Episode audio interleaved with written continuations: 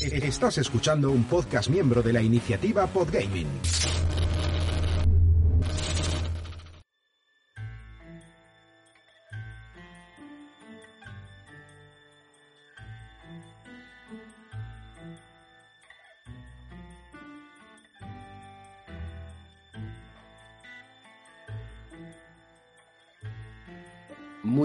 Yo soy Endika. Yo soy Mike. Y esto es Scumbag. Tu podcast de videojuegos. Con un toque de sabor añejo. Y hoy nos adentramos en el metro de Moscú.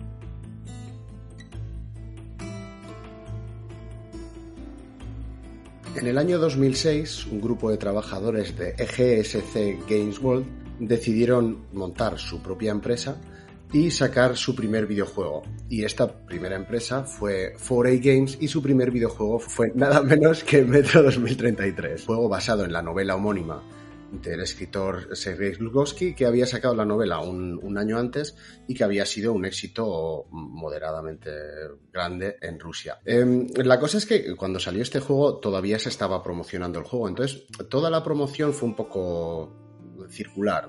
El, juego promocionaba... Bueno, el juego promociona mucho el libro, además, mucho, mucho. Si te has fijado que, en, todos los juegos está en todas partes. Están, están los libros, sí, sí, sí.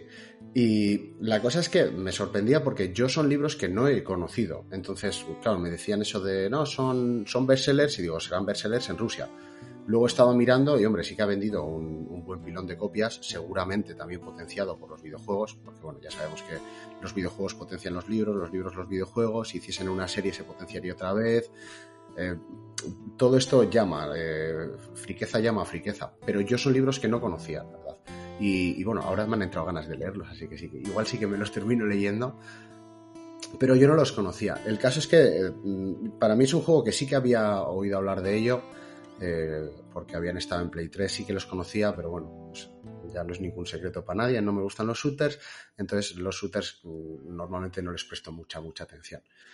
Y pues ahora, porque he tenido la oportunidad de que han caído en mis manos, me lo comentaste y por eso me he puesto a ellos.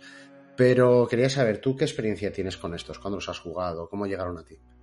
Los jugué de salida prácticamente. No me acuerdo, ahora mismo no me acuerdo cómo me llamó la atención, pero yo creo que los jugué de salida. Y vamos, yo fui, yo fui al revés. Me imagino que evidentemente el juego se hizo a raíz de la novela y yo me enteré a raíz del juego que había una novela. Porque además es, como, como he dicho, en todos lados eh, según, casi siempre, según empiezan los juegos o aquí por allá, siempre hay novelas puestas por todos lados, tiradas, tal, no sé qué.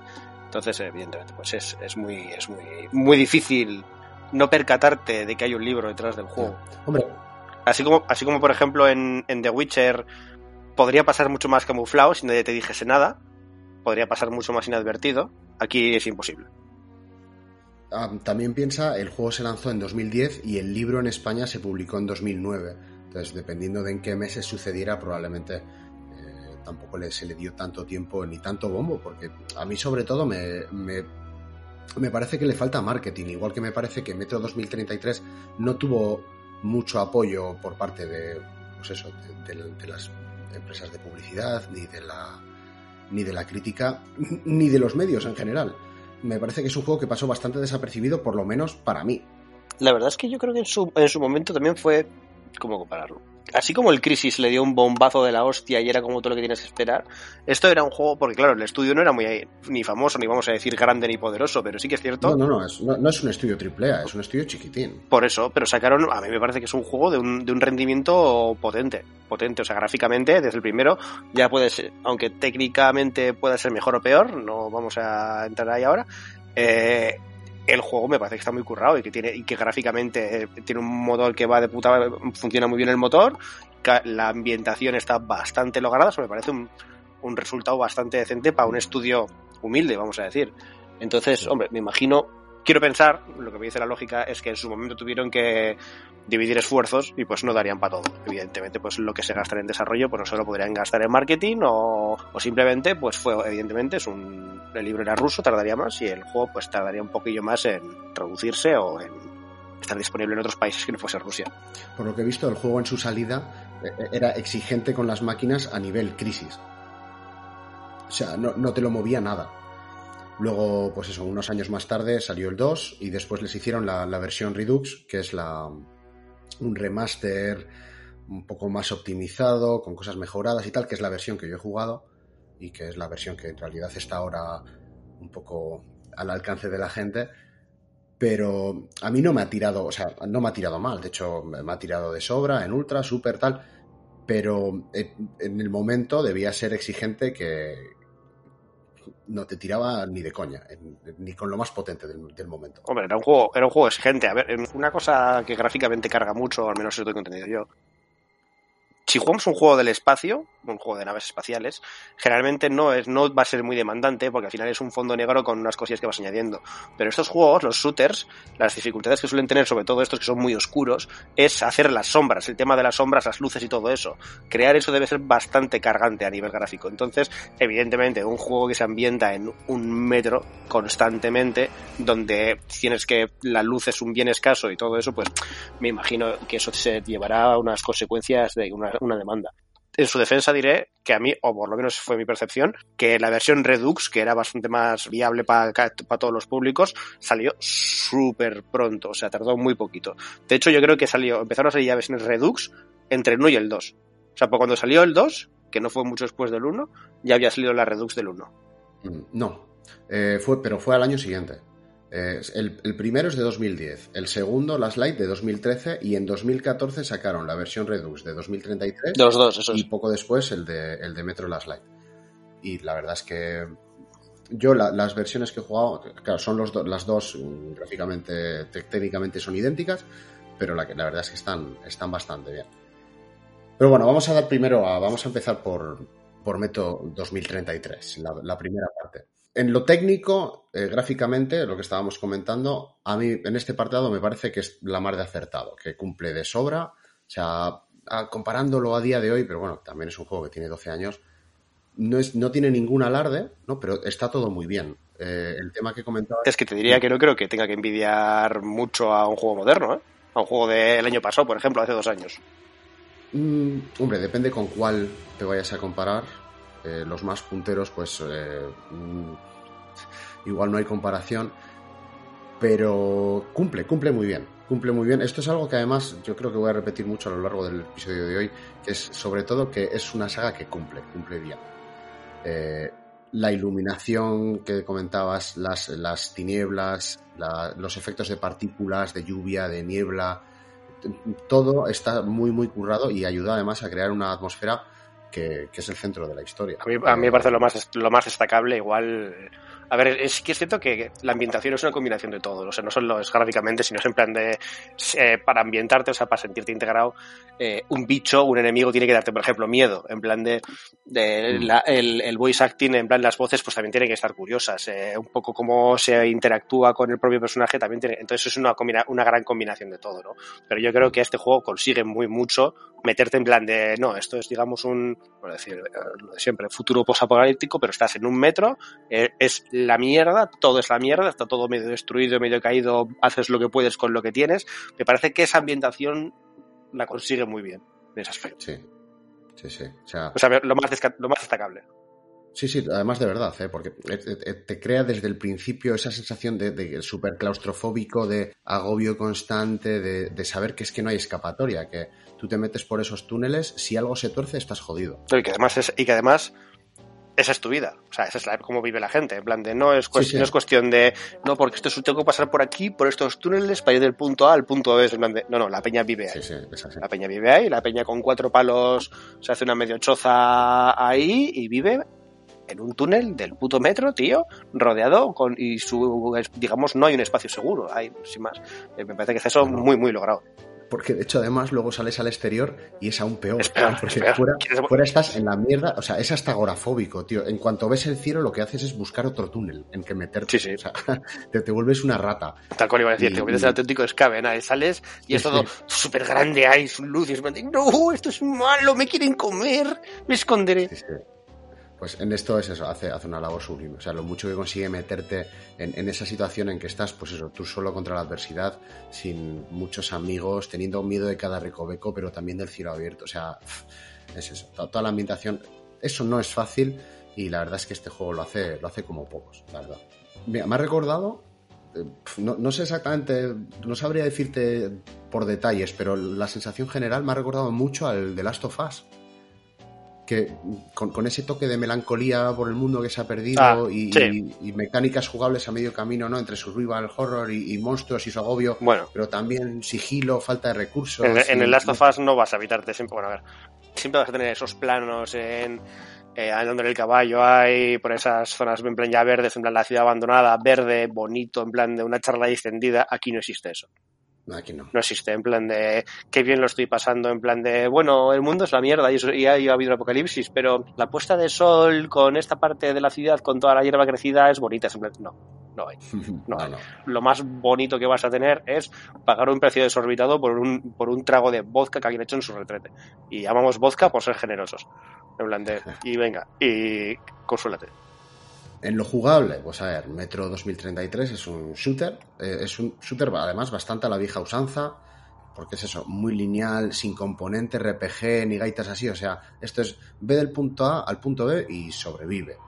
Y además es este por lo menos la primera parte es bastante pasillera, ¿no? Eh, Hay zonas un poco más abiertas, pero siempre hay un camino medio predeterminado que hay que tomar. Sí que sé, yo ahí yo creo que es el, bueno, como he dicho, se nota bastante que era un estudio pequeño y que tuvieron, evidentemente, que dividir esfuerzos y que centrarse en algo. Y sí que yo creo que lo hicieron bien a nivel de en plan de, mira, no nos da para mucho, vamos a hacer esto. Puede que sea poco, puede que sea tal, pero vamos a hacerlo bien y que sea pum, pum. Entonces, en ese aspecto sí, puede ser pasillero, no voy a decir monótono, pero sí que puede ser un poco monotema, en plan de... Pero está No muy lo bien digo hecho. como crítica. No, no, ¿eh? no. no, no lo digo como crítica, en absoluto. Eh, me parece que el juego coge, te lleva y te dice, te voy a contar esta historia y mm, por el camino te van a pasar estas cosas, pero la historia te la voy a contar a mi manera y te va a llevar de la mano. Pero no me parece una crítica. El que quiera otra cosa diferente, pues que juega otro juego. Pero este lo hace así y lo hace bien. Sí, hombre, yo- hoy por hoy sí que podía ser, podía considerarse como una crítica, ¿no? Pero no me para, a mí no me parece malo, a mí me gusta, me parece que en plan que para un juego introductorio en el que te pone un poco en contexto de qué es el mundo de Metro y cómo vive la- y qué le pasa a la gente, es- está muy bien. Porque es en plan de, porque además hay, pues, que es donde más lo vemos, en el 1, ¿no? Esos eventos super- sobrenaturales, como quien dice, cosas pseudomísticas que digamos Sí. la gente no comprende pero pasa y vive con ellas, cosas de esas, en plan de igual alucinaciones o descargas eléctricas, fantas- fantasmas, cosas de esas, en plan de que también lo hacen para alimentar esa ambientación, ¿no? Al final es lo de siempre, que hay más claustrofóbico y más que te da más paranoia que estar ahí tú solo en, un túnel de, de metro esperando estar tú solo y que te digan al lado tuyo, ¿has oído eso? Pues entonces ver una sombra, ver una cosa que parece que está, pero no. ¿Te ha y- pare- sí, ¿Has, visto eso? En plan, te has oído y de repente al otro lado un ruido y de repente crees ver una sombra al otro lado corriendo y una especie de, de risa extraña, un gruñido. Eso es, de nuevo, más, más paladas ahí al motor de la ambientación. Sí, sí. Eh, más cosas en lo jugable. Bueno, eh, eso, un shooter podemos llevar hasta tres armas. eh, en dificultades más elevadas dos, pero bueno, yo soy un poco manco, así que no juego en dificultades muy elevadas.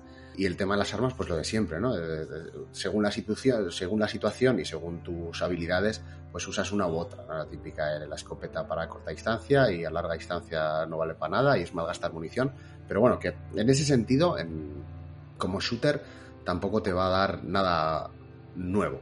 Na- nada que no hayas jugado Yo, creo que siempre se han, se han decantado mucho por el tema que es un survival, porque este sí que es un juego en el que generalmente te conviene vigilar la munición, te conviene cuidarte muy mucho en ese aspecto. Eh, Mm. ¿Qué pasa? Que si eres una persona normal, que simplemente quieres ver el juego tal, le das a jugar en normal y generalmente munición no te va a faltar. Te van a faltar ni munición ni armas. Hombre, Pero si ya te, si te gusta meterte un poco en esto, sí que vas a tener ahí. mm, bueno, ahora, ahora hablamos de, de- de la munición porque me parece que es algo que, sí que, le hace, que le hace especial. Em, el juego nos da como una forma diferente de tratar la munición. Hay dos tipos, la de fabricación casera, que es la munición de tierra. Sí, la, la llaman la sucia, munición sucia.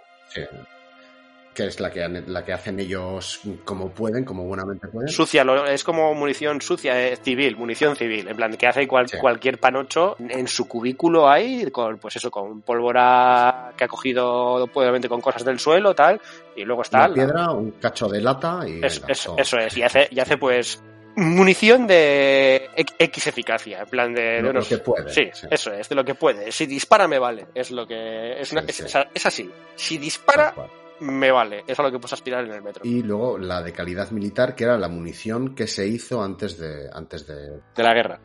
Que todo se fuese a la mierda. Y que obviamente la militar es mejor, hace más daño, eh, pero es súper escasa. Pero escasa, escasa. O sea, la, munición normal es escasa también, ¿vale? Pero esta es más escasa. Y además, también es la moneda de cambio. Así que tampoco la quieres usar. Es tan valiosa que es lo que la gente lo usa para pues intercambiar sus servicios y todo eso. Sí, sí, es, eso. Es, Resulta que lo que ha sucedido es que el dinero ya no vale para nada. El dinero ya no sirve. Lo más valioso que hay es la munición. Entonces, ¿qué se hace? Se, utiliza la munición para intercambiar. Y es eso, la munición de calidad militar es escasa, pero escasa a nivel el Resident Evil 1 original. O sea, que a veces es que no tienes balas. O sea, y, a veces tienes que estar cambiando tu arma que mola por otra que no mola tanto, pues porque es que no tienes balas y correr por ahí sin balas da, da mucho miedo. hay, que, hay que poner en contexto también que es un en el, metro habitan todo tipo de criaturas y cosas horribles, en plan de. Porque pensarás, va, pues eso se podrá sobrevivir sin un arma, es en plan de. Pero es que en el metro viven perros del tamaño de. Bueno, perros, unas bestias que parecen perros del tamaño. Ratas de tamaño de perros. Sí, sí, eso, eso, en plan. Todo es grande, todo tiene más dientes, más garras y tiene más mala hostia que tú. Entonces, porque habrá gente que pensará, va, porque podrás esto, pero igual con un machete o algún tipo de arma así cuerpo a cuerpo, un bate. No, no, no, no hay defensa posible. Porque vienen bichos que te arrancan la puta cabeza y te comen. Y punto. Y tienes, o tienes un arma que dispara algo o te van a comer fin de la película. Entonces, de ahí la necesidad, porque por ejemplo, al igual que las municiones estas están muy improvisadas, la munición civil, la mayoría de las armas que son, digamos, más rudimentarias son muy hechas en plan de casero, en plan de no, no, esto es un tubo al que le he puesto aquí un disparador, tal, le pongo eh, este sabón así para que entre algún tipo de cartucho de estos que me encuentro por todos lados, que abundan, y, una culata. Me parece un detalle súper guapo, ¿eh? Súper guapo. El aspecto que le tienen las, las armas, porque es eso. Hay algunas que se ve que son de alguien que las cuidaba y que era un soldado tal, y luego hay otras que son un cacho de bicicleta con una cuerda. Hecho, hecho como buenamente puede, y, lo que importa es, de nuevo, si yo meto esto aquí y pulso el, este, ¿va a disparar? Sí, me vale. Entonces, la inmensa mayoría son así. Evidentemente, luego más adelante es un juego en el que recorres mucho y, o sea, todo escasea, desde los botiquines hasta, o sea, la linterna es lo de siempre. Tenemos una dinamo para que usaremos varias veces para, para, cargar la linterna o para traer algunas puertas para, alimentar a unos sistemas eléctricos. Todo es muy a la supervivencia. Los cuchillos son tu mejor amigo. Sí. Los cuchillos son. o sea, no hay, no hay, combate ML, pero sí que tienes eso, los cuchillos de lanzar, que sí, la verdad que sí, sí. Es, eh, para ir en sigilo es lo que es lo que necesita. Entonces es una, otra mecánica más que tiene esa ambientación de crearte en plan de vives en el metro, todo es la mierda, todo te puede comer, todo te puede matar y tú lo que tienes es palos y piedras y a duras penas pues eh, si un arma que si vacías un cargador sin que reviente un algo tengas un problema es maravilloso, ¿sabes? Y, es maravilloso que puedas disparar algo que quiere comerte. En plan de la tesitura es, eh, es oscura, es oscura, cual, menos.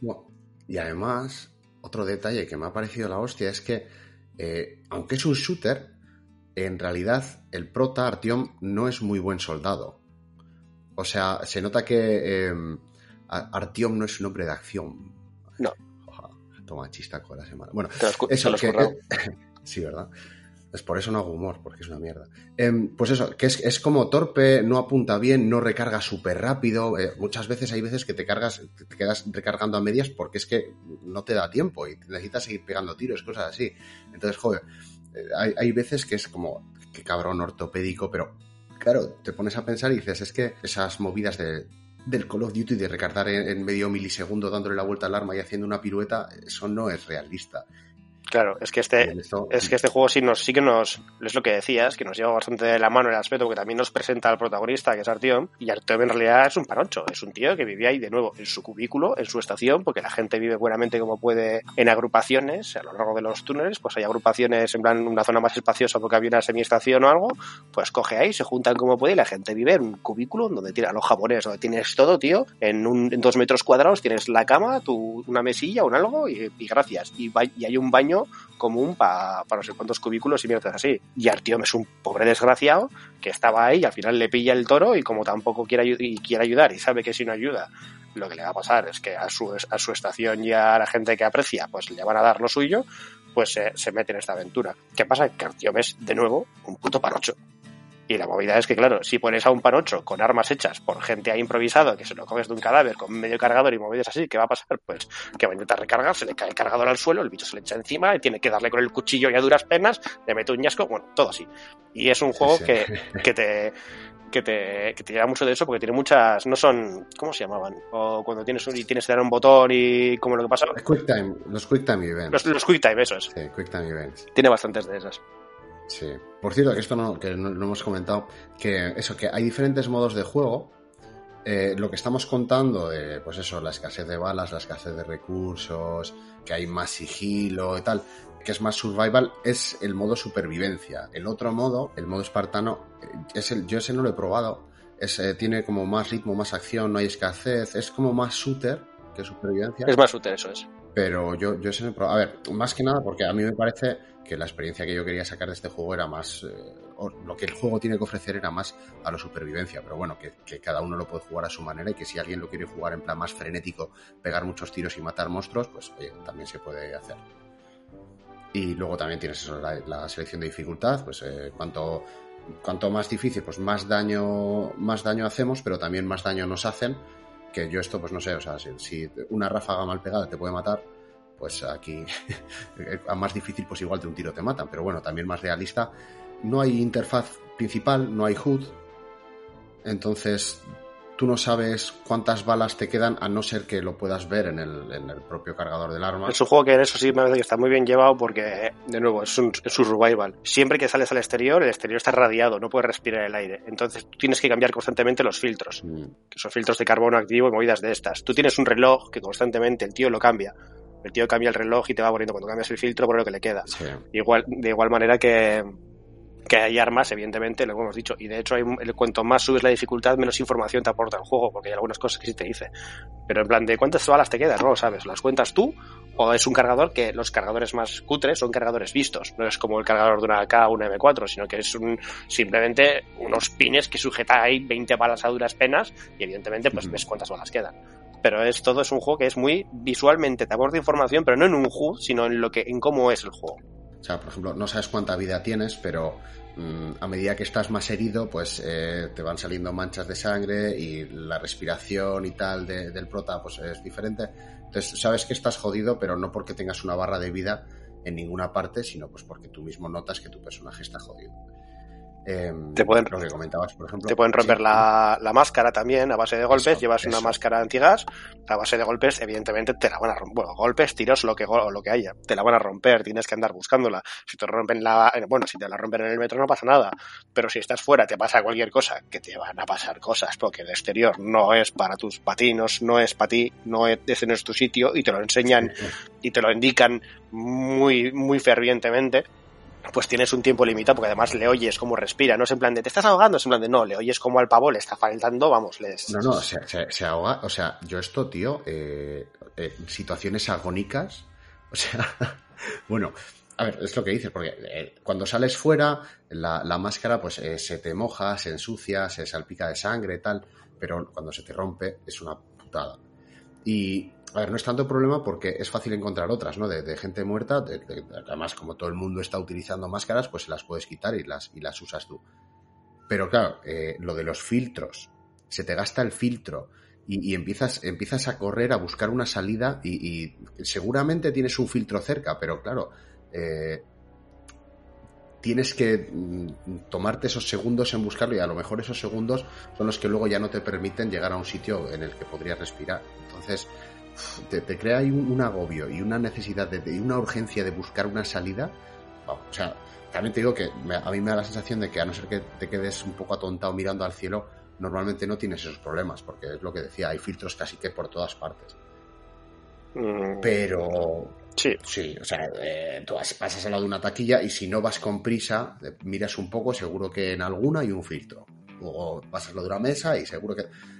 Pero sí que me pasa un par de veces, tío. Pues, eh, es, que eso, eso depende mucho de la dificultad que juegues. yo ya te digo, no, he jugado en super fácil, pero en super difícil ni de coña, porque me lo quería terminar, ¿sabes? Pero, joder, me pasó una vez, tío, que tener que correr a toda hostia porque el, prota se te muere. O sea, le, vas viendo ahí se va ahogando y, la carrera orgánica, agónica ahí buscando un túnel. Que sabes, lo que te digo, igual, igual pase al lado de una taquilla con un filtro, pero si te juegas esos segundos, pues pueden ser vitales y tampoco tienes la mente muy clara cuando oyes al personaje tosiendo que parece que se le van a salir los pulmones por la nariz, tío y esto es, sí que es, eso sí que es muy inmersivo, hace que, la, sensación esa de agorafobia que te decía al principio se intensifique todavía más, porque es que cuando sales es que estás jodido todo el rato, tío. O sea, los mutantes de fuera son peor que los de dentro. Yo, los demonios esos, los, bichos esos con alas. Sí, los demonios alados. gente baja, ¿eh? Sí, majísima. O sea, yo creo que mm, maté uno y dije, estos no son para matar, son, son, como bosses. Sí, sí, sí, no, es para huir de ellos. O sea, son un pozo en el que tirar tus balas, que no se mueren, que, no te dan nada por matarlos. O sea, porque claro, no, no, es que ganes experiencia o te den loot. No, no, no. Tú los has matado y ya está. Has gastado mazo de balas. Gastar y gastar. Es mejor correr. O sea, entre estos y, los bibliotecarios, yo no, quiero contar spoilers, vamos a hacer el, programa de hoy sin spoilers. Los que hayáis jugado, seguro que estáis de acuerdo conmigo, y, los que no lo hayáis jugado y lo, lo vayáis a hacer lo descubriréis, pero los bibliotecarios son, por la zona en la que están y por el bicho que son, yo creo que lo, que más cague da en el juego. Y, ese capítulo de, la biblioteca es tremenda agonía, o sea, no hay detalles, pero es de, survival horror puro y duro y, otros bichos en los que mejor no gastar munición porque, vamos, una pérdida de tiempo. Y hablando de enemigos, pues eso, no, no, todos son monstruos mutantes, ¿no? los humanos también pueden serlo vamos a encontrarnos muchos enemigos que son humanos de diferentes facciones. Y vamos a pasar a hablar un poco de la historia, porque iba a contar lo de los grupos humanos, pero bueno, vamos a contar un poco de qué va la historia de Método 2033 y luego ya hablamos de estos, de estos grupos, de, grupos enemigos y, aliados humanos. En, la historia de Metro 2033, pues ha habido una guerra mundial. La, la, tesitura en teoría es que hubo una guerra, en plan de fue absoluta, fue instantánea, fue aniquiladora. Y, tú lo que vives es, hay mucha gente que vive en el metro, pero no se sabe si se ha acabado, si sigue, si alguien sigue peleando, si, porque claro, esto es, no existe, se ha hecho un nuevo gobierno, por ejemplo, o hay algo así, no, eso no existe en el metro, es en plan de, simplemente existe gente intentando sobrevivir, pero no hay rollo, y el gobierno de Moscú está puesto en algún lado, no hay nada de eso. No, no, no, no para nada. Es que no, ha quedado nada porque es eso. Es la, hay, hay, una guerra, devastación nuclear. Rusia se queda en la mierda y 40.000 personas se, refugian en las estaciones de, y, el entramado del metro de Moscú. Entonces, 20 años después, toda esa gente ha montado su propia civilización del metro, pero no saben cómo está lo de fuera porque, de hecho, para por lo que a ellos respecta, fuera solo hay muerte y destrucción. Lo, llamamos civilización, pero es gente que vive ahí como buenamente puede. En plan, es como pues un rollo eh, ciudades-estado griegas en, la época clásica. En plan de, son como estaciones que viven cada una a su pedo, haciendo como buenamente puede, se medio respetan, generalmente, a veces sí, a veces no tanto, y, hmm. viven como pueden luchando, pues eso, con sus vecinos, con los bichos, con la rata ogro que quiere comerte, con todo es eso, fuera, fuera irradiación, la contaminación atmosférica los mataría. Y, además, entre las estaciones viven unos bichos mutados muy feos, muy malos y que, nos matan mucho. Entonces eh, tienen que refugiarse, pues eso, mini ciudades, por así llamarlo, en, cada estación. Y, el caso es que, bueno, pues eh, digo, han pasado 20 años y aparece una nueva amenaza. Y eh, aparecen unos nuevos mutantes son los oscuros o, monobus, que por lo que cuentan están arrasando estaciones y matando a todo el mundo. Y están incluso. Aparece la leyenda, en plan de se cree que son estos, pero siempre aparece, eh, como siempre, para crear. Esto es un juego que, como hemos dicho, crea mucha atmósfera. Es aparece el típico ruso borracho loco, véase ruso 1.0, en plan de eran ellos, los bichos, los oscuros, se comieron a todos, chuparon cerebros, yo me escapé, Sí. me escapé, me escondí como una rata y escapé, no volváis, y ya está. Entonces es constantemente, no sabes si es verdad, si no, si son alucinaciones, si de verdad existen, porque además las descripciones son lo hacen todo, se meten en tu cabeza, te hacen no sé qué, te chupan el cerebro, hace que maten a tus colegas o tus colegas te maten a ti, todo es así, todo es como muy abstracto, todo malo, pero abstracto. Sí.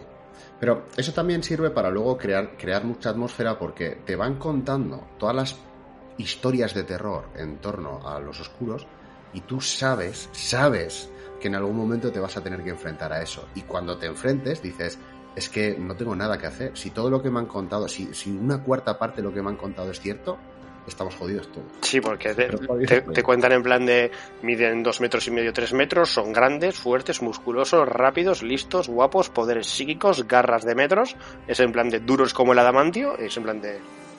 ¿Y qué, y qué puedo hacer? O sea, yo tengo una especie aquí de un, un un tubo con una culata en plan que, con el que le meto tres balas e intento hacer algo, ¿sabes? Entonces, que eh, ni siquiera sé usar. es- exactamente. Sí. y, además eh, también, también sucede que ante esta nueva amenaza, el resto de monstruos que viven en las profundidades del metro también están huyendo de ellos. ¿Sabes? Que dices, si, si los bichos estos que dan mazo de miedo huyen de, de la otra amenaza, la otra amenaza tiene que ser mucho peor. Entonces también resulta que como, como los homonobus estos han aparecido, como los oscurus están por ahí dando por saco, las estaciones están sufriendo más ataques y pérdida de suministros. La cosa se está, se está complicando bastante.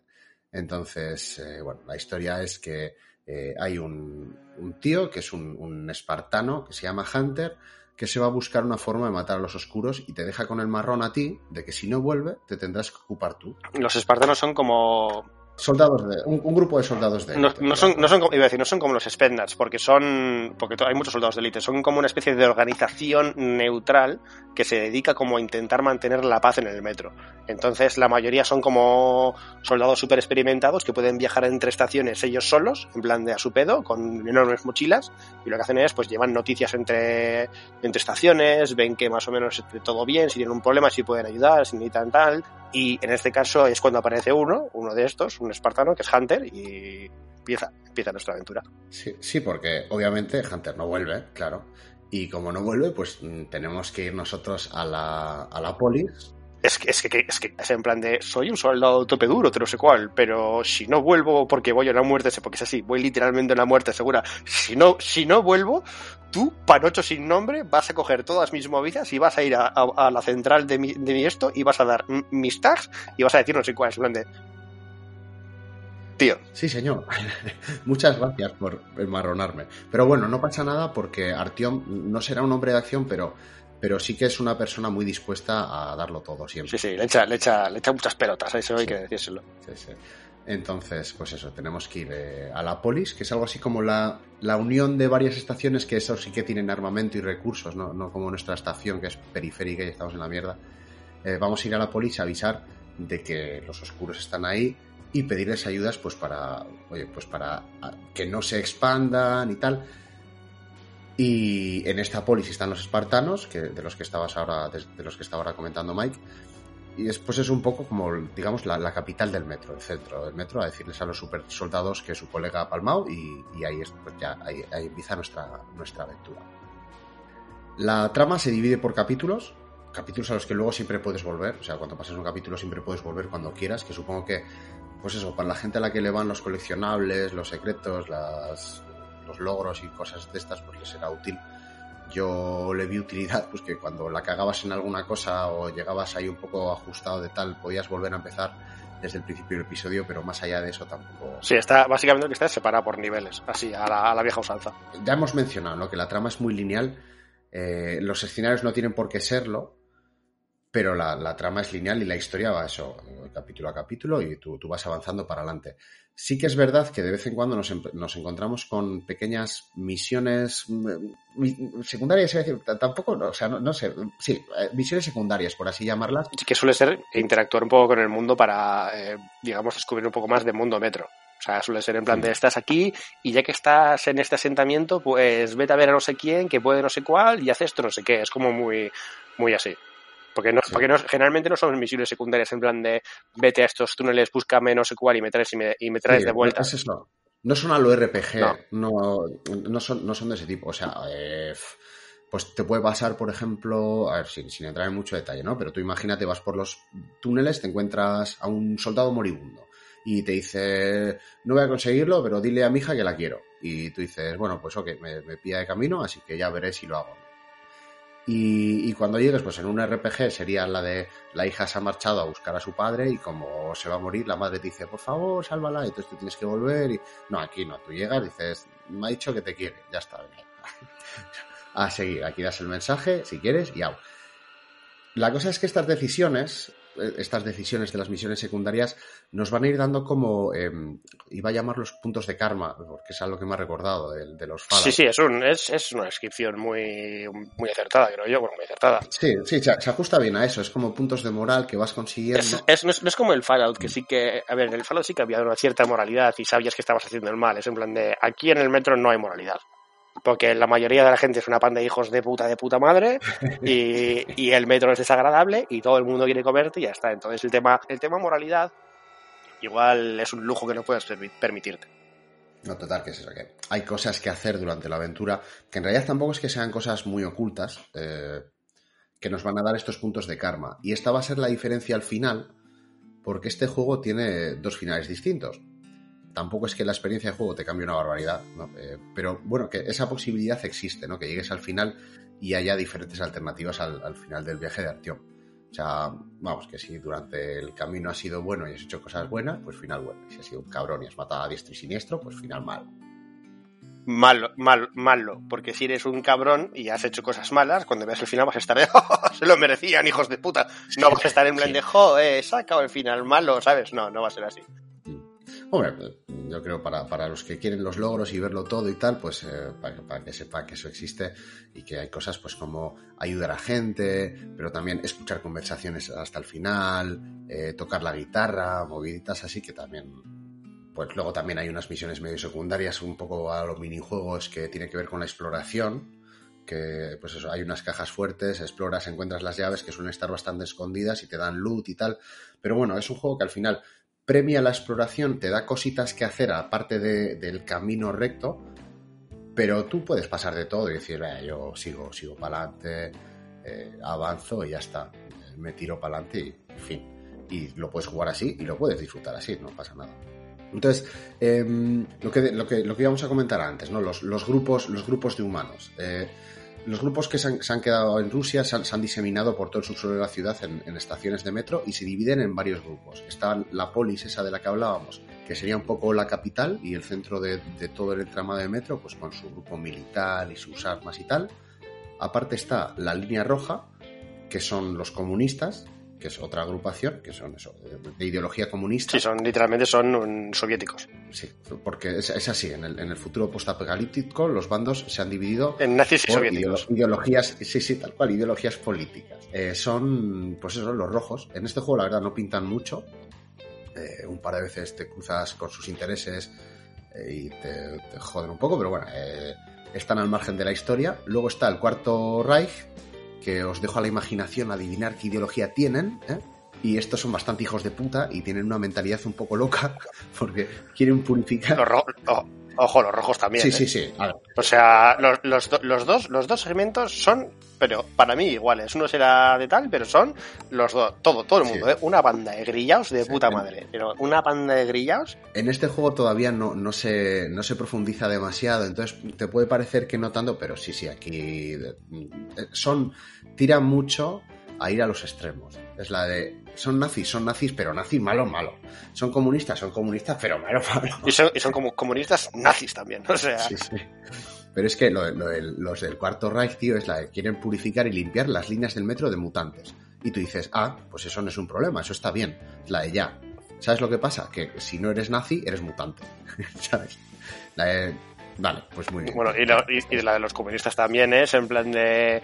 Venimos a traer orden y, y, paz al metro. Es en plan de. pero nuestro orden y nuestra paz. Si no estás con nosotros, eh, estás, estás fuerísima. Pero fuerísima es un tiro en la nuca debajo de un raid. Y luego está la Hansa, que son los que, los que de verdad tienen más de todo. O sea, son los que más tropas tienen, más recursos, controlan la línea que rodea el metro. O sea, que, en realidad tienen a todos rodeados, la, la Hansa. Pero también son muy neutrales y en esta historia no, no participan. O sea, luego ya tendrán más participación más adelante en los siguientes juegos, pero en esta pues no participan mucho. Y luego, aparte, pues tienes estaciones independientes como la que vive Artyom, que está ya su pedo esperando ser destruida por un ataque mutante un martes cualquiera, ¿sabes? Eh, campamentos de ladrones, cosas así.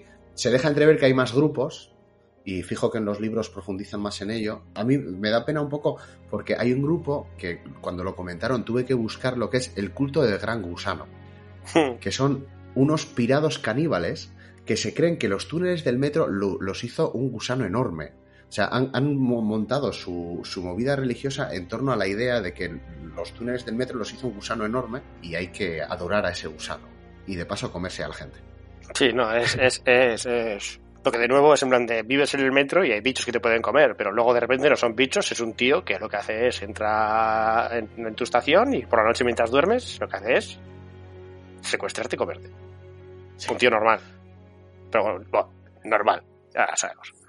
Entonces hay, mucha gente grillada. Una, una, sensación que te da constantemente es que está todo muy polarizado porque, claro, es, es para esta gente sobrevivir es difícil. Entonces, ¿qué necesitas? Ayuda y protección de grupos más grandes. Entonces, las estaciones como la de Artión, que son estas, suelen ser estaciones pequeñitas o, digamos, pueblos pequeños, generalmente suelen estar muy inclinados a unirse a alguna facción que le pueda dar soporte porque generalmente no puede sobrevivir solas, porque evidentemente pues estás todo, estás bajo asedio constante. Entonces vas a, vas a necesitar soldados, armas, recursos y movidas de esas, pues meramente para pasar el día a día. Entonces es una, es una guerra constante entre las diferentes facciones que hay, sin parar constantemente por ganar y, por ganar y quitar terreno a los demás. Y evidentemente son peleas muy a la Primera Guerra Mundial, es en plan de 10 metros, puede haber muchísimos muertos, porque está la gente ya, evidentemente, es el metro, es un puto tubo, no suele haber mucha movida y cada metro pues cuenta. Cada metro terreno. De todos modos, en este primer juego yo diría que la historia gira mucho más en torno a lo sobrenatural. Sí, sí, sí, sí, En, torno a todo el misticismo que rodea el metro, eh, en torno a los propios mutantes, en, propio, en torno a los oscuros, que son una, una facción muy sobrenatural y, muy, muy mística y que tiene, pues como hemos comentado, mucha historia en torno a ellos aunque lo más, aunque parece que lo más interesante del mundo que, se ha creado en torno a Metro 2033 es ese mundo, esa sociedad y cómo esa sociedad tiene que sobrevivir y las relaciones entre ellas, en este primer juego la base va a ser los oscuros. La relación con los mutantes y cómo, cómo vamos a ir adentrándonos en ese, en ese lado místico del metro. Sí, porque es el, aunque hayan pasado solo 20 años así, digamos que la sociedad ha subido una regresión bastante importante. Digamos que la parte de la ciencia y todo eso, la parte más así científica, queda como muy de lado, entonces se crea mucho, muchísimo mito, muchísimo, no leyenda urbana, pero siempre, pues eso, pasan cosas, eh, la gente no entiende lo que pasa, pero pasan cosas no extrañas y entonces simplemente vive con ello y lo que, lo que brujería, como diría aquel. Entonces igual le susurran de, hablan de mm, caminos de metro que aparecen y desaparecen, en plan de, tío, pero es un túnel de metro, no puede desaparecer, ¿sabes? En plan de, no, no hablamos de que se derrumbe, sino que un día pasas por aquí y hay un túnel y al día siguiente vuelves a pasar y no está, ¿sabes? En plan de, pero eso no puede ser, ¿sabes?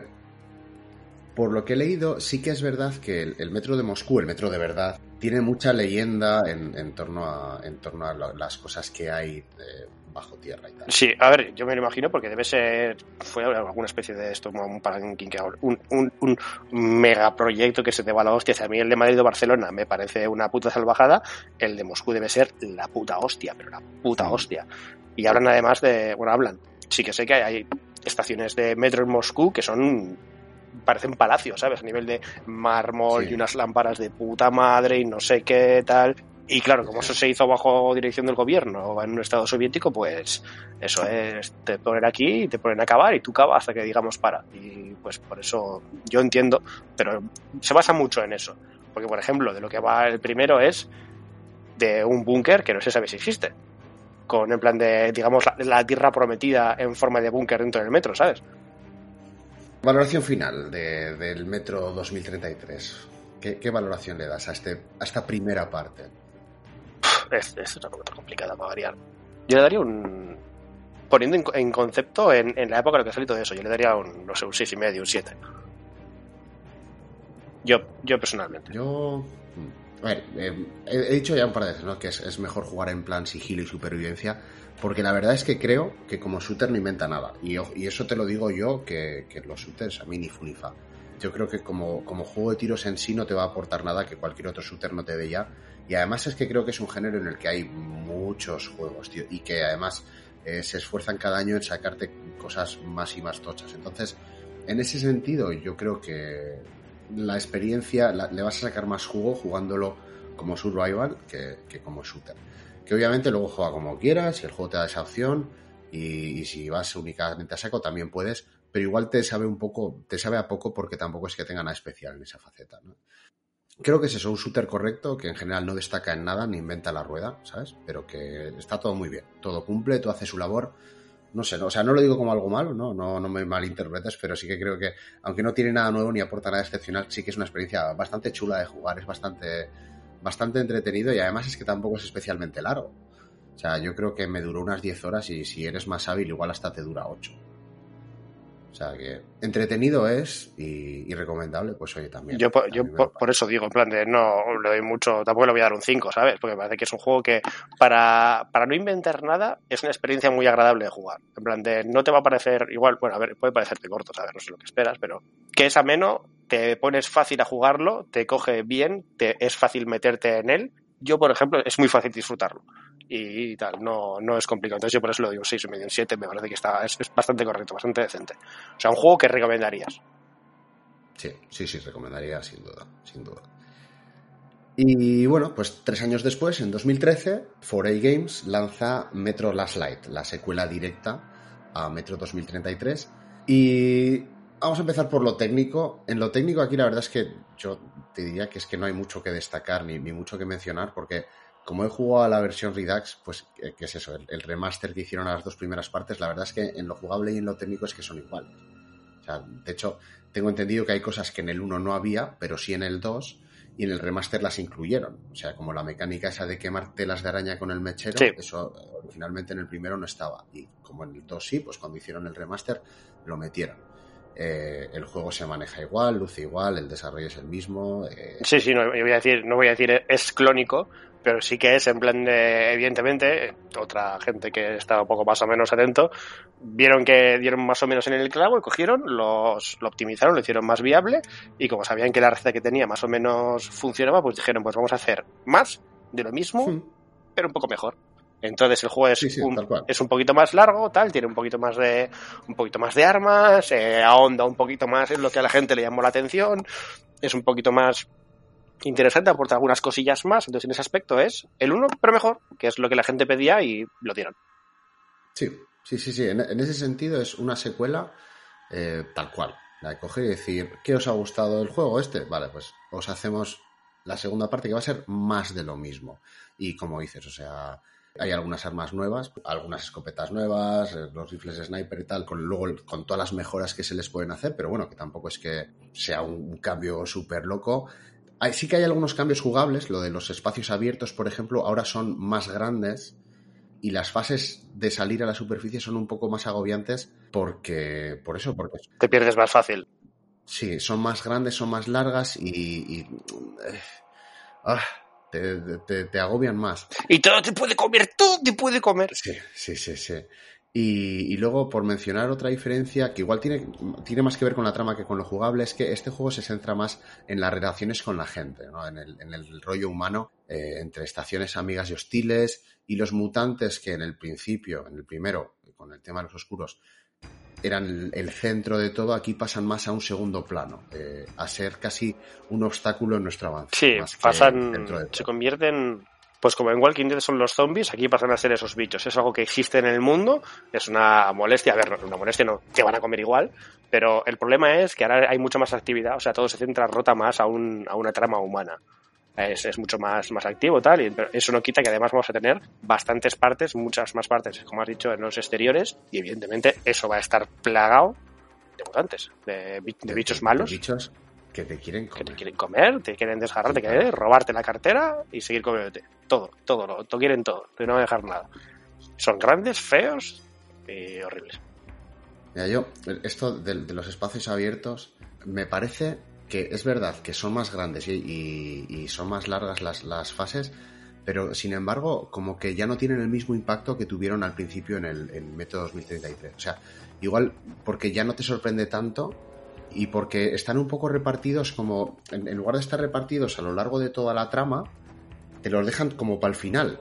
Rollo, al principio lo que quieres es la experiencia Método 2033 y no te la están dando y te están dando otra cosa, y cuando ya te han conseguido enganchar a la trama de, de los humanos, de repente te dicen, y ahora sal a la calle y estate en la calle pasando las putas. Y te dicen, no, no, tío, déjame volver, que quiero, quiero enterarme de la historia.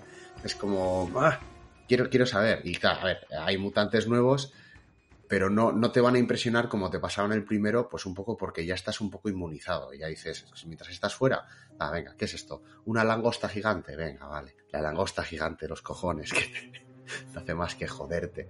Pero no pasa nada porque. Langosta blindada de los cojones. Estás a otro rollo. Sí, sí, vaya bicho de mierda. ¿A quién se le ocurriría? Es que, no sé, es como. Siempre tiene que haber alguna parte en la que, en la que te, te rompen los huevos. Y, y arañas, mutantes gigantes también, tu favorito. Pues eso además tengo que decir que me parece una cabronada porque yo tengo miedo a las arañas, pero tengo miedo de verdad. O sea, a mí me resulta un poco paralizante encontrarme con una araña en la vida real y en los videojuegos también me pasa un poco. Entonces, las zonas en las que hay arañas que te atacan ahí muy de sopetón y no reacciono muy bien a ello. pues hay, una zona, en plan, esa que tiene más agujeros por las paredes y puedes salir por cualquiera. Sí, sí, sí. sí. ahí disfrutarías mucho y, te salen chiquitinas y se te sirven por todas partes. Y, bueno, sí. Y, te pasan por la máscara también, las míticas es que pasan cruzando por la máscara. Mm. Hmm, sí, sí, la verdad que sí, que en ese sentido tiene, tiene un par de partes bastante jodidas. Pero bueno, eso, en, lo técnico, pues tampoco, tampoco es que podamos destacar mucho, porque lo dicho, si, si juegas a la versión Redux, es como que te hubiesen cogido un juego y te lo hubiesen juntado y luego dividido en dos partes, pero el juego es el mismo. Sigue igual, jugablemente es igual y no vas a notar ninguna diferencia, no vas a tener que aprender nada nuevo. En lo que a historia se refiere, aquí vamos a empezar la historia del 2 con, con un spoiler, porque es que este juego enlaza directamente con el juego anterior y hay que conocer el final para entenderlo bien. Así que si no os queréis comer este spoiler, yo os diría que avancéis un minuto, ¿vale? Que, que avisa a nuestro traidor y en 3, 2, 1, al final del juego anterior, uno de los finales, de hecho el final malo. Malo, de, nuevo, malo entre comillas. Reventamos a los oscuros con una bomba nuclear. El caso es que los oscuros en realidad no eran tan malos, pero nosotros en el final malo los reventamos. Lo curioso de todo este asunto es que precisamente es el final malo el que queda como canónico. Bueno, a ver, no son, no son, no son malos, son bichos que tienen, no es coña, poderes psíquicos, te pueden manipular la mente, pueden de todo, son evidentemente superiores y tienen una colonia y tienen una colonia en la superficie. Y el juego nos incita a pensar que son pacifistas y gente agradable que solo quieren vivir en paz. Sí, y que cuando intentaban contactar con nosotros nos mataban sin querer. Ya, ya, ya. Entonces, yo sin querer le lanzo un misil nuclear y ya está. Total, que las cosas son así, ¿no? Y, desde ahí avanzamos. Al principio de este, además, nos vuelven a poner en situación, hay pues, con flashbacks que nos cuentan que el mundo se fue a la mierda, también que, que tuvo que ver con que los oscuros pudieran llegar a la red de metro, porque de niño fue el, que les abrió el camino, pero no se acuerda. Total, que te hacen toda esta introducción y empieza con un prólogo que es bastante largo, en que nos ponen en situación porque resulta que alguien ha visto en oscuro. Así que allá vamos a buscarlo y acabar con la amenaza y luego es una de estas historias que empiezan así con un planteamiento como bastante simple y se van enredando y parece que el juego va de una cosa, pero luego termina yendo de otra. Y acaba, acaba centrándose muchísimo en las relaciones entre los bandos y cómo son todos unos codiciosos de mierda y acaban en guerra entre ellos por unos recursos que si los utilizasen bien pues podrían ayudar a todo el mundo. Pero han, han encontrado un montón de recursos, un montón de armas y todos, todos lo quieren para ellos. Encuentran, Así. encuentran lo que hemos hablado, eh, encuentran el, El, el búnker de 6. el búnker, el búnker de 6, que es como una especie de pieza central en la zona central de, de metro, que está, eh, aparte de suminis- tiene suministro de armas y de todo, va tal, tiene unas instalaciones para generar energía, en plan instalaciones médicas, instalaciones de entrenamiento, tienen de todo. ¿Y quién se queda eso? Los espartanos, los espartans, que son, digamos, lo, lo cogen bajo la bandera moral, de en plan de somos neutrales y nosotros lo que hacemos es garantizar la seguridad del metro para que todos podamos vivir felices y sanos y salvos. Entonces, evidentemente, eh, se vuelve, es una organización que se vuelve bastante potente, bastante poderosa, pero ahora está encargada, porque evidentemente coges eso para garantizar la seguridad de todo el mundo. Entonces, ahora está, en teoría, obligada a garantizar la seguridad de todo el mundo. Porque mientras antes lo que hacían era, pues eso, iban uno o dos Spartans de aquí por allí echando un cable, ahora es, no sé quién tiene ayuda y tienes que mandar equipos de gente, armados hasta las putas uñas en blande, ¿no? Y que los, y que los comunistas están asaltando no sé qué comunidades y los están secuestrando y no sé qué y tal. Ahí tienes que ir a dar un amor de hostias a los comunistas. Y pues eh, se complica, se pone, se pone tenso. A mí me ha molado la, la historia de Last Light. Creo que se pierde, creo que se pierde mucho de, ¿no? del misticismo que había en la primera parte. Pero, pues eso, se, se centra más en la sociedad, en lo humano, y, y, en general creo que es la faceta más interesante de todo el mundo creado en el juego.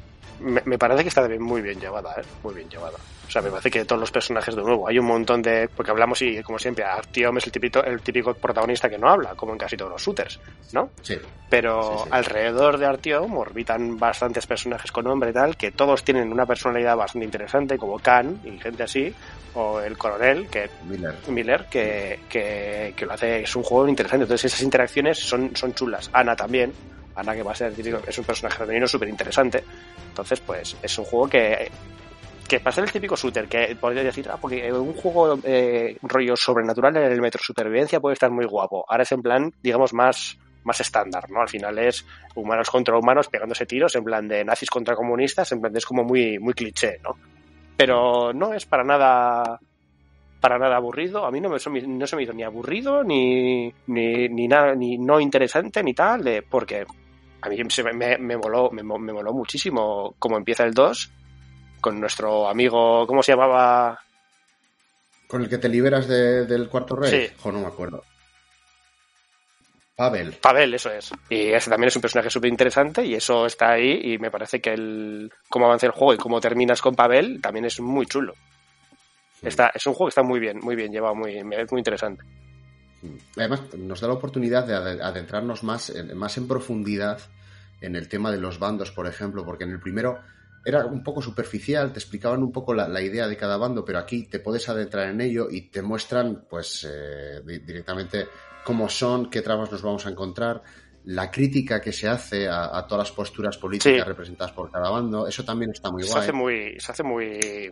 Yo, creo, yo me imagino que el segundo sí que estará bastante más influido por el por los libros. Me imagino que el... No, al, al contrario. ¿Ah, sí?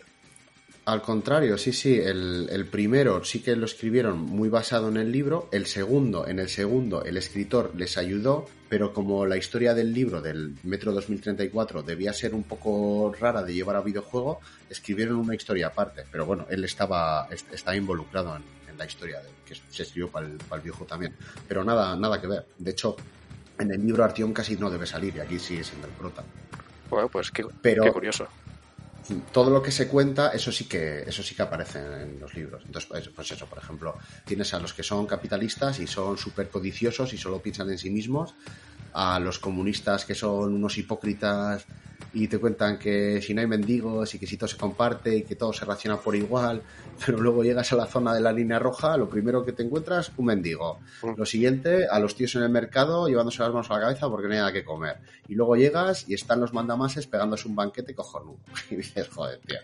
Y... Por eso me llamó la atención, de que tenía una, una crítica social muy, muy fuerte, ¿no? Y me pareció, y evidentemente, igual ahora no es un buen momento en el mundo real para alabar a los rusos y así, pero sí que me parecía muy, muy normal, pues hace unos años cuando salió esto, que un escritor ruso pues tuviese una, digamos, una conciencia política, una conciencia social potente que se permease en el juego así de fácil, porque al final es una cosa de generalizar siempre está mal y pues en un partido comunista tal, pues habrá habrá gente decente que de verdad tiene ideales y habrá otra puta banda de subnormales, pues lo de siempre, todo, en todo, hay de todo en la viña del señor. Entonces me parece que es un juego que eso lo lleva muy bien, lo te hace sentir que te sientas parte de ello. Me parece que es otro paso en, digamos, en Artium, porque el primero era en plan de hola soy Artium y soy un panocho, y ahora es en plan de no, ahora ya no soy un panocho, ahora soy ya un, eres un Spartan, porque te cogen en la orden, y eres en plan de ya eres un poquito más tal, no sé qué, y es como una, una evolución natural del, protagonista también, ese aspecto. Entonces es muy, para mí es muy, muy, muy fácil de integrarte.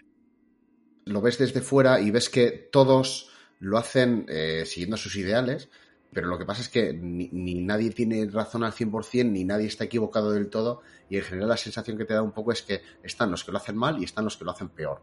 Y tú ahí en medio, en plan, chicos, eh, por favor, basta, venga. Y todo esto aderezado además con un virus que está diezmando la población del metro, un virus, pues eso, que eh, en una zona tan cerrada como los túneles, ¿no? Con todos los riesgos que esto supone y la falta de recursos que hay para hacer frente a semejante peligro, a, semejante epidemia.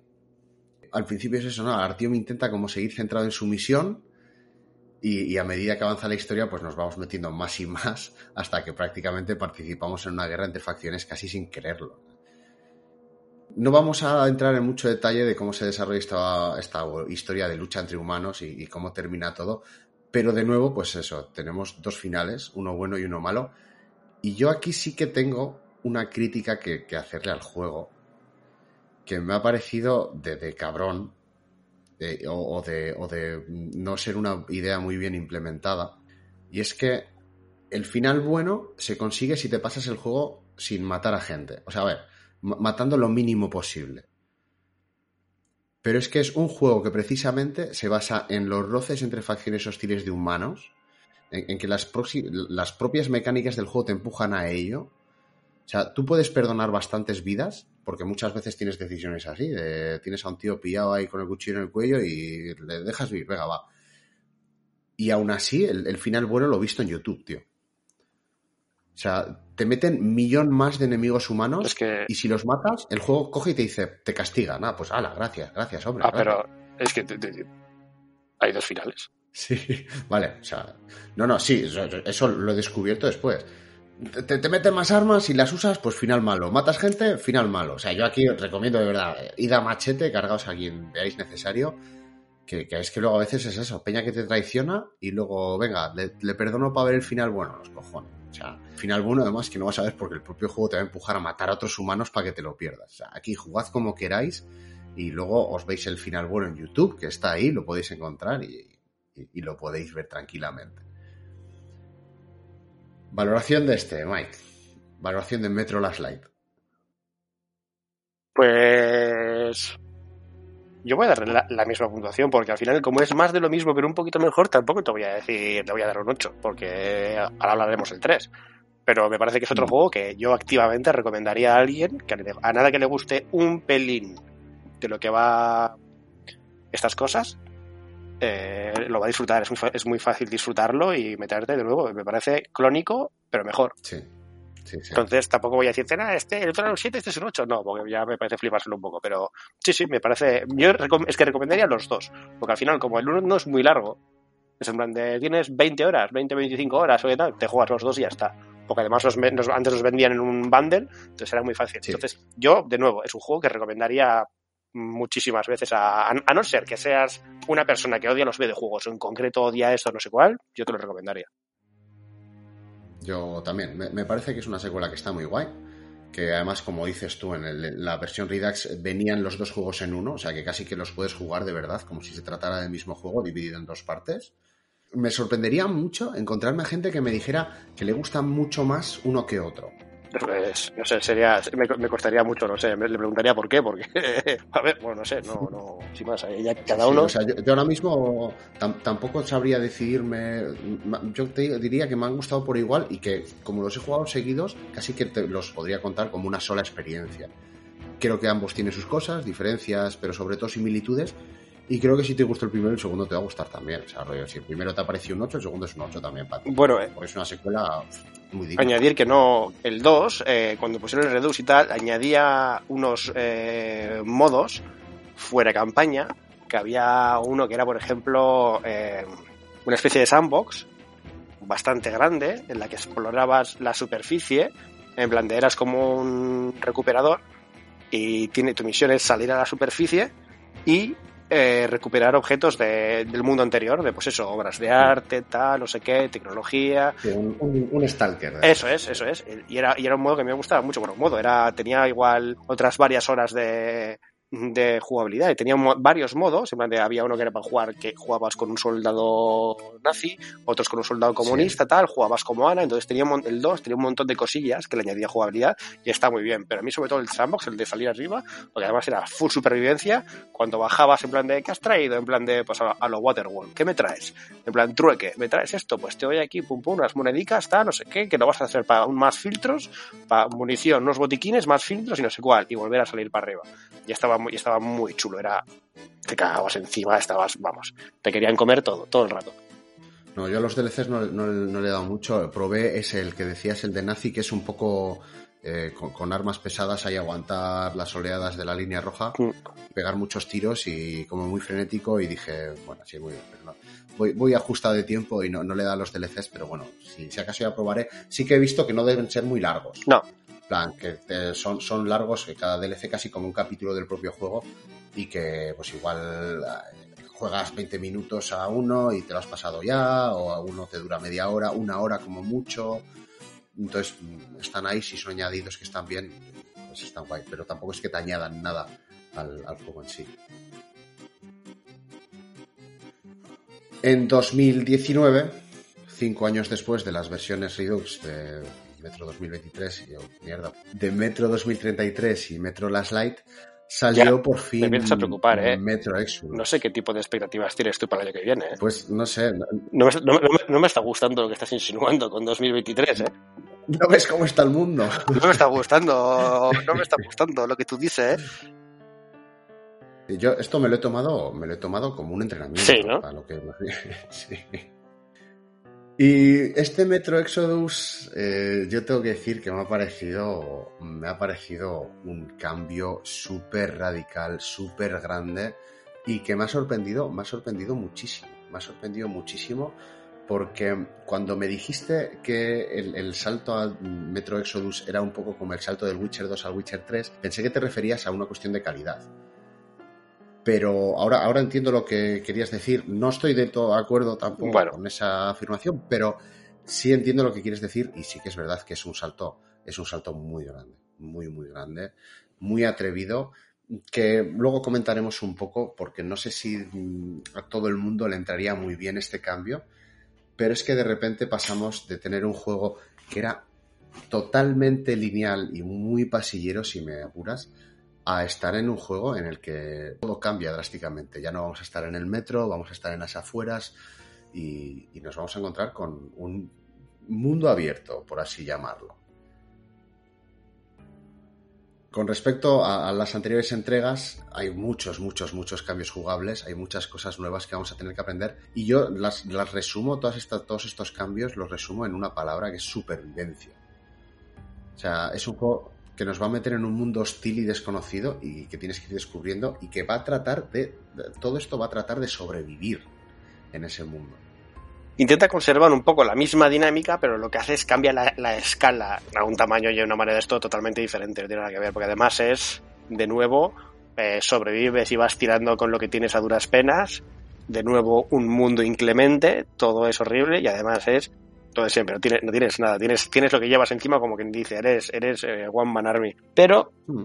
el cambio es en todos los aspectos, porque ya cambia eh, lo que hemos dicho, antes es más pasillero, es prácticamente, bueno, es, es mundo abierto, es un sandbox, otra vez, lo que pasa es que el mapa es gigante, es gigante, no tienes casi ninguna limitación, eh, hay muchas más decisiones para tomar, así como el otro era, depende de cuánto mates o si matas o tal, aquí hay muchas más decisiones para tomar. Las decisiones que tomas no se reflejan solo en el final, sino van representándose gradualmente según vas jugando. Entonces, puedes decir que se arriesgaron. Yo creo que dieron un giro de volante decidieron hacer un juego que podía ser perfectamente standalone, o sea que podías jugarlo sin haber jugado a los dos primeros, pero es mejor jugar a los dos primeros, y a mí me parece un cambio acertado, la verdad. A mí, a mí personalmente. Vale, luego, luego entramos en más detalle en eso, pero sí que, sí que si algo se, se, tiene que admitir aquí es que se salieron totalmente de su zona de confort, porque en Metro Last Light, pues mucho, mucho no arriesgaron, siguieron con lo mismo, la misma dinámica, y te sacaron un Sí, juego sí, que, que seguía en la misma línea. Esto fue, esto fue volantazo. Tirar una peonza y sí. todas las vueltas y a donde caiga ahí vamos. Volantazo, pero volantazo, volantazo. Pues eso es, eso, te, te- te sueltan en un mundo enorme, un mundo hostil plagado de enemigos humanos y mutantes y, y sobrenaturales que, que, pues todos te quieren matar. Todo, todo quiere matarte en este juego. De nuevo. Porque Sí. Artyom debe estar delicioso. Sí, sí, sí, es verdad, tienes que oler de bien, vamos. Eh, la mayor parte del tiempo es que es eso, eres la presa y la otra parte eres, eres una sombra que intenta pasar desapercibida para que la gente no se dé cuenta que eres la presa. Y te encuentras pues eh, con, con nuevas dinámicas jugables, como por ejemplo los eh, ciclos de día y noche, ¿no? Que pues por el día es, es más fácil que los enemigos te vean, pero por la noche es la hora de los monstruos y los monstruos cazan y tú eres la presa, así que sí que es verdad que los campamentos enemigos pues estarán menos vigilados que por el día, pero por la noche da mucho más respeto, ¿sabes? La dinámica de las máscaras para respirar, o sea, si ya era bastante cruel en los otros dos, aquí si se te rompe estás jodido, pero jodido porque no, no vas a encontrar tan fácilmente una nueva. O sea, no es como en las anteriores que, que estás eh, eh, en las zonas contaminadas todo el mundo lleva máscaras, no, aquí no.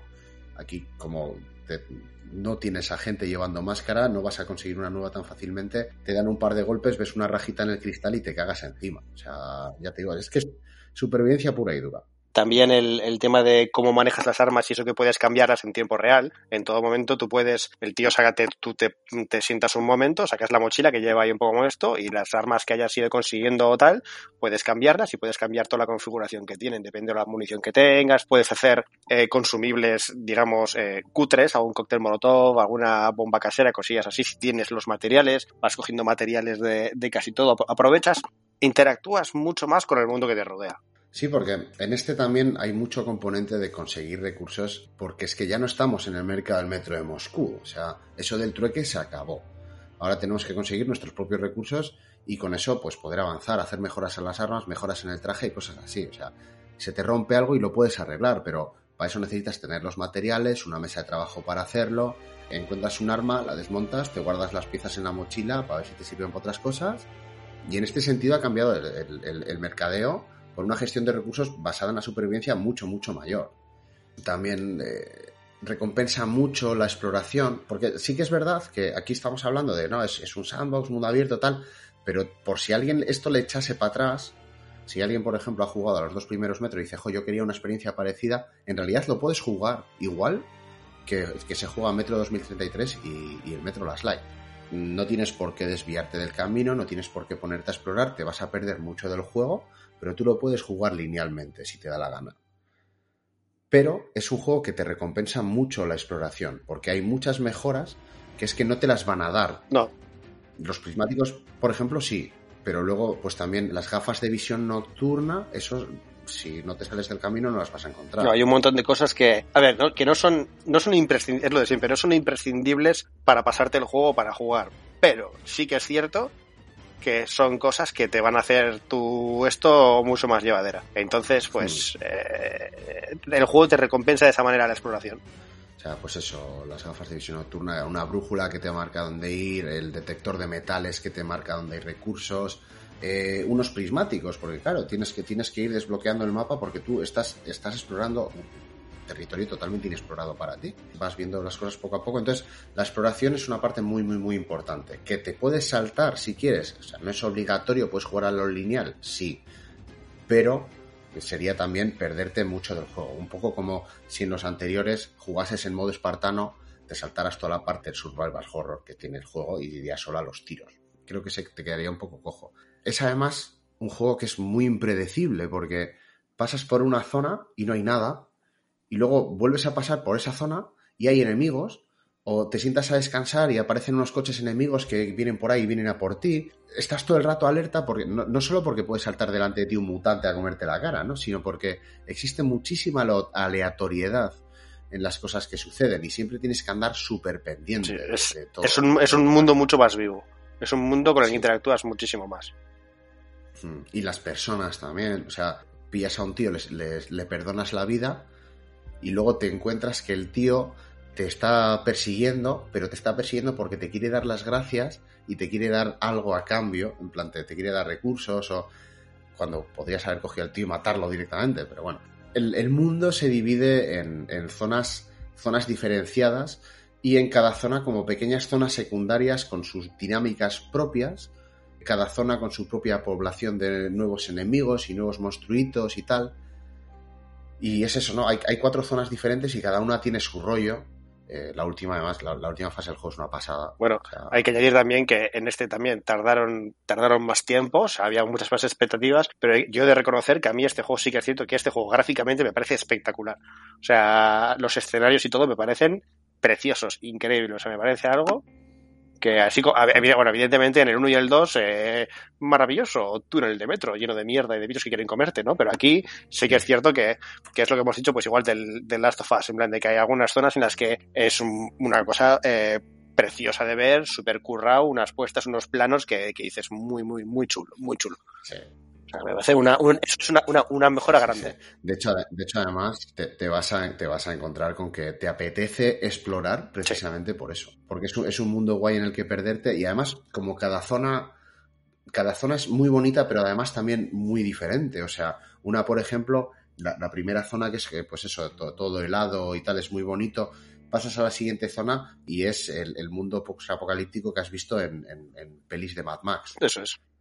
Y es todo, todo lo quieres explorar, todo lo quieres ver. Entonces, es un juego que, si bien te lo puedes saltar, como ya he dicho varias veces antes, vas a querer, vas a querer hacerlo, vas a querer verlo. Como pegas en lo jugable, porque vamos a hablar maravillas de este juego, pero me gustaría ponerle un par de peguillas así. La primera es que el mundo abierto en realidad es un poco tramposo, porque no es abierto de verdad. Es un sandbox. Bueno, pero te lleva de la mano en muchas ocasiones, o sea, mira, si te dice, vete, vete, tendrías que ir a esta iglesia, y tú ves que en el mapa en realidad hay mucho terreno y la iglesia está como a tu derecha, y tú dices, si fuese mundo abierto, podría irme a la izquierda. Pero resulta que en el mapa, justo por donde tú podrías ir hay unas rocas que te cortan el camino. Claro, bueno. Y cuando sales de la iglesia, resulta que lo que te han cortado esas rocas es el camino por el que viniste y se ha abierto el camino de la izquierda. Y tú dices, esto de libertad no tiene mucho. Sí que se esfuerza mucho en ocultarlo y, darte esa ilusión de libertad, pero esa sensación de libertad no es del todo real. Que sin más, ¿eh? es eh, por, poner una peguilla. Y luego dos cosas que, que me chirriaron en el juego la primera es que Artyom sigue siendo un manco. o sea, eh, se supone que ahora ya es un. ya es un espartano y ya es un soldado. O sea, desde el primer juego han pasado dos años y desde el, desde el otro ha pasado uno. Desde entonces has pegado innumerables tiros, te has metido en un montón de trifulcas, eres espartano, eres un explorador espartano y sigue siendo un manco, tío. O sea, en el primer metro, vale, en el segundo incluso me lo puedo creer porque es así, no es un soldado, es un don nadie sin entrenamiento y se le notaba, pero es que en este sigue siendo igual de paquete, o sea, no ha mejorado nada como soldado. Que entiendo que le da toque de realismo y todo eso, que las karmas no se cargan en dos segundos como en Call of Duty, vale, muy bien, pero, o sea, no sé, que apuntar no es tan fácil, que manejar un arma es complicado, pero es que este es hasta más ortopédico que nosotros, tío. O sea, te pones a jugar, si los has jugado seguidos, y es más ortopédico, es más cojo. Me ponía nerviosísimo, tío. Hmm. Y otra cosa que me parece que queda mal, que antes has mencionado, Artyom es un personaje que no habla. O sea, te habla en los, en los interludios y te cuenta su historia, o sea, que no es que sea mudo, pero no habla. En 2033 y las light, pues vale. Pero es que aquí, macho, vamos contactando con la gente por radio o nos llaman y Artyom no dice nada. O sea, queda rarísimo, tío. Bueno, y también de esas partes las que vas a tener Artyom unas palabras aquí, aquí fuera en privado y tú vas ahí a tener una conversación que es un monólogo. Sí. Entonces, es eso, que, queda rarísimo. Hay, hay, ocasiones en que dices, hostia, tío, responde, venga, di algo. O sea, la gente llamándole a Arteo, Arteo, el tío no dice ni mu. Dices, a ver, eh, no queda bien. Bueno, y que además estás ahí con, tu mujer también, que te cuenta sus penas y sus movidas, y eres el marido silencioso. Sí, a ver, no, no, no me parece. Una persona que escucha, eso es importante. Eso es, eso es una persona que sabe escuchar. No sé, no me, no, me parece una gran pega. Sí que es en plan de que hay algunas situaciones, en plan de un pelín extrañas, pero mm, bueno, en patios más extraños hemos, hemos peleado. Ya te digo, yo por, por, ponerle alguna pega, porque en todo lo demás, de verdad, que es un juego bastante top. Eh, me parece que está bien optimizado porque tira guay. Eh, visualmente es la puta caña. Todo, no sé, es que hay veces que te quedas atontado viendo, viendo, viendo todo lo que hay a tu alrededor y a mí, eso me, impresionó. me impresionó muchísimo el, la, mejor, bueno, la mejora gráfica, en plan del detalle, las texturas, en plan el detalle de los paisajes y todo y cómo está, me pareció que dije, esto es la leche. Yo lo jugué según salió, que sé que según ha pasado el tiempo la han mejorado y han puesto más cosas y tal, pero vamos, ahí esto que me parece que es increíble. Sí, porque al principio sí que debía tener algún bug, eh, un poquito de lag, de, ¿cómo se llama? Input lag, ¿no? De que cuando pulsas tarda un poquito en, reaccionar. Y lo fueron arreglando todo con, parches. Y yo, la verdad, vamos, o sea, como la seda tira súper guay. Y en lo técnico me ha parecido, pues, un salto salvaje. En lo jugable también.